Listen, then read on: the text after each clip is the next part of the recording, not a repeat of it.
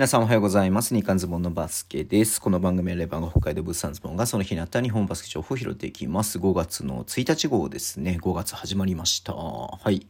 え今日ね、B1、B2、B2 はやってた、やってたね、やってたましたけれども、はい。えっとね、あの、試合ありましたが、まあ、ニュースないんでね、あれなんですけれども、B2 のね、今日の試合の結果を受けて、えっとね、B2 のトーナメントのね、えー、組み合わせが決まったということですね。まず、えー、FE 名古屋と越谷ルファーズの試合、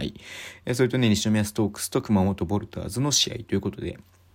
これがね、一つの山になりますんで、だから FE 名古屋と越谷ルファーズと西宮ストークスと熊本ボルターズ、この4つの中から、えー、決勝までね、勝ち上がった1チームだけが B1 ね、昇格ということなんで、結構ね、FE 名古屋も強いし、熊本もね、結局、まあ、成績的にはあれだったんだけれども、まあ、2位に、2位だったんだけれども、ね、LJ ピークとか、ね、ジョーダン・ハミルトンがいない時期もありましたんで、それがね、全部にわたってね、いたらね、またちょっと違ってた順位になってたかもしれないんでね、あの、香川との差もほとんどなかったんで、うん。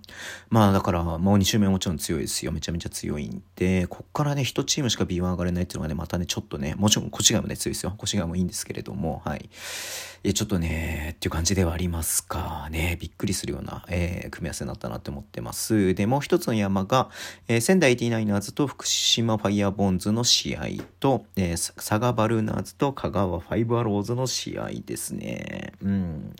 ね、だこれくしくもだからさ、ね、仙台と福島ね、東北で同じでしょ？うん。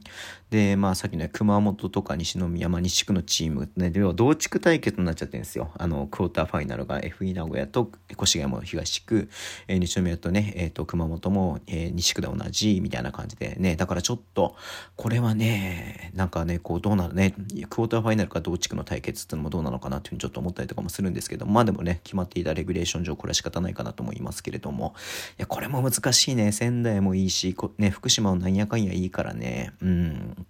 まあ難しい戦いなんじゃないのかなと思ってます。で、そして最後の組み流れが佐賀バルーナーズと、えー、香川ファイバーローズということで、まあ佐賀もね、ガルシア戻ってきましたし、香川もね、やっぱり外国籍、えっ、ー、とね、まあリースバーグ、えー、ブラントとね、本当にいい選手、それに比べてまあウッドベリーがいるんで、うん。いや、いい選手がいた上でね、小玉くんみたいな、えー、素晴らしい日本人選手もいますんで、いや、これもわかんないよね。だから仙台、福島、香川、香川、香川だって、加賀って何？佐賀、えー、香川のね、このね、4つのチームから勝ち上がってきた1チームだけが B1 昇格ということで。いや、どうなんでしょうか？仙台ね、全然チャンスあると思うんだけれどもね。うん。いや、頑張ってほしいなっていうふうに思ってていますけれども、本当にね。はい。えー、そんな感じですいません。あまりね、今日もニュースがないので、この辺で終わりにしたいと思います。Twitter の文字を発信します。ぜひフォローお願いします。えー、YouTube ね、毎日やってます。ラジオトークのアプリで聞いてる方はとボタンを押してください。では、今日もお付き合いいただきありがとうございます。それでは、いってらっしゃい。